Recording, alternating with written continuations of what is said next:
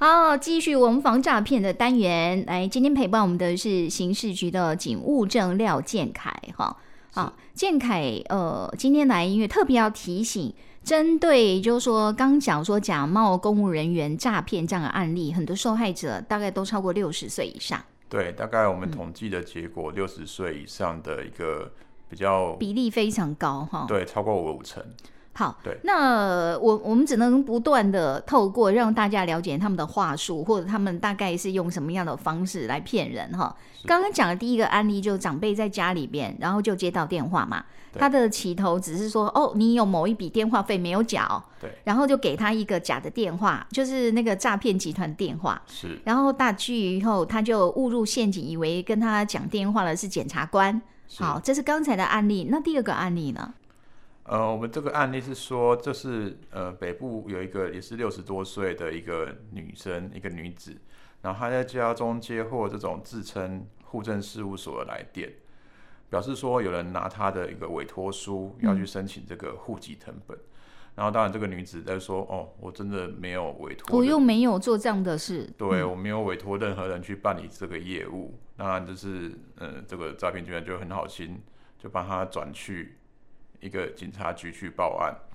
然后这个假的警察就要求说，在这种电话中要帮这位女子做笔录，其实这是一个很重要的，这就不合理啦。对，一个点是说，其实如果听众朋友听到说在电话中要做笔录这个事情，就是完全就是百分之百就是诈骗集团，因为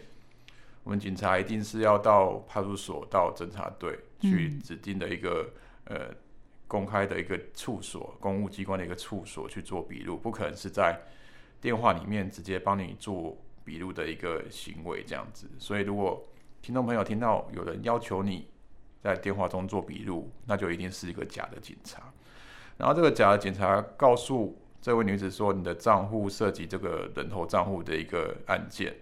然后经问他的名下的资产，看他有什么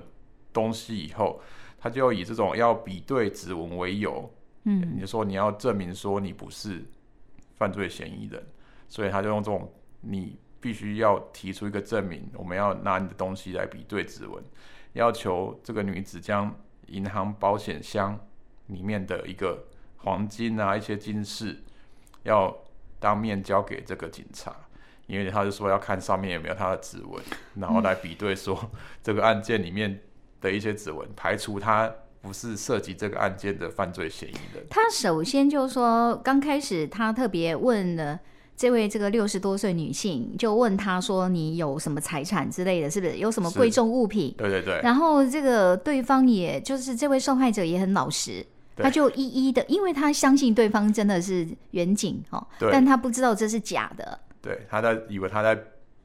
电话中跟他做笔录，然后警察说什么，嗯、他就要回答什么。他就一一五一十都告诉对方了。对，然后就用这种什么比对指纹排除你是犯罪嫌害嫌疑人这种理由，嗯，然后要你把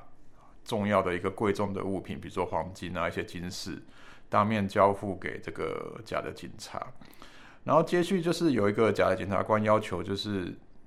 跟这个女子加入这个 LINE 的一个通讯软体。然后就要求他早中晚都必须回报这个行踪，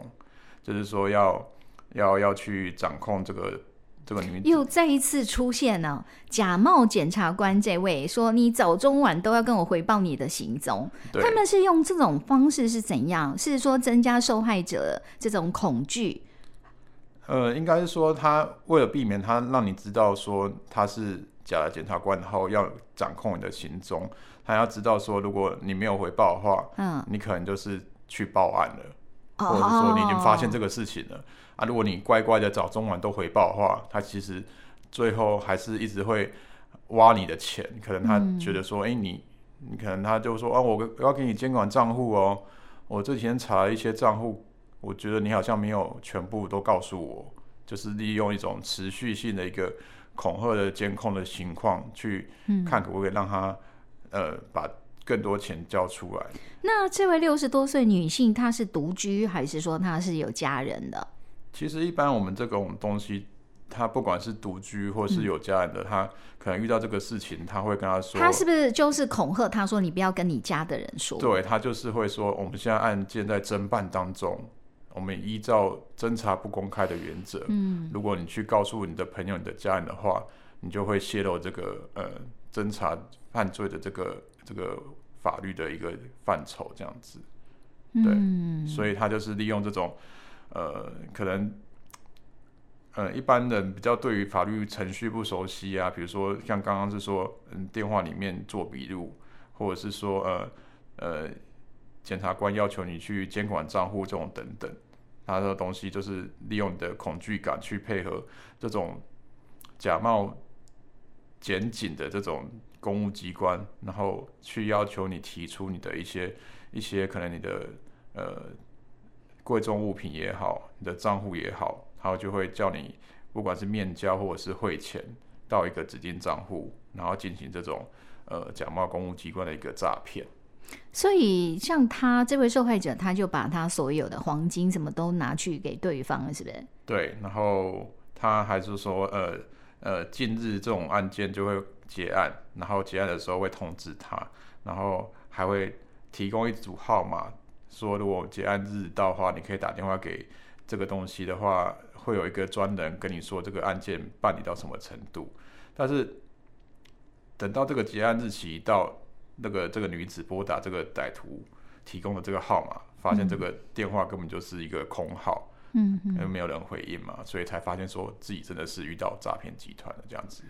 然后像这个这个这个案件就损失了好几百万，然后再还不包括这个金饰的部分。哦，他损失了好几百万，包括他的黄金，那就更多了。对啊，对啊。OK，好，那我们这个两个案例其实它都有一种共通性，或者是说，像遇到这一类诈骗，很重要的，我们因为我们听到那个 当当当那个警讯响起来，就是在他开始说“我给你一次电话”，不管他前面说你电话费没缴，或什么健保卡掉了，或者有人冒充你来户政单位要什么户籍成本，哈。感觉这么这么小的事情哈，OK，但是它都会变成就是开始一个诈骗的切入点哈。可是很重要是，当他说我给你一个电话，你可以去报案，从这句话应该就是 就是有问题啦。对，他有有有两个方式，是他可能给你一个电话让你自己拨，或者是说他说那我帮你转，帮你转，嗯，那帮你转这个事情也是完全不合逻辑。因为你一个，比如说刚刚说的户政事务所，嗯，他电话怎么可能直接转给警察局？是，这是一个，然后警察局电话还可以转到检察官。这是一个，就是以前我们常听到说电话挂不断那一种。对，他说我帮你转，然后又转哈，这个这个本身就是有很大的问题啦。但是你说还有另外一个是他给你一个电话，叫你自己去拨，是他自己去拨这个电话，嗯，但是他给的电话其实也就是。设设设定好的诈骗集团的电话，对啊，一定是假的啊！哈，还有你听到对方那一头跟你说我是员警，我是检察官，然后跟你做笔录，或者还要求你啊，真的实在是可能对于我们这种公务单位的一些他们的一些怎么讲，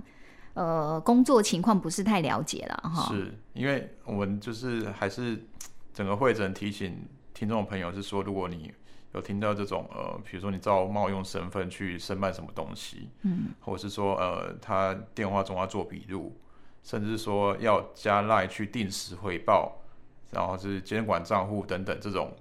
呃关键字，其实就一定是诈骗。然后希望就是说呃，民众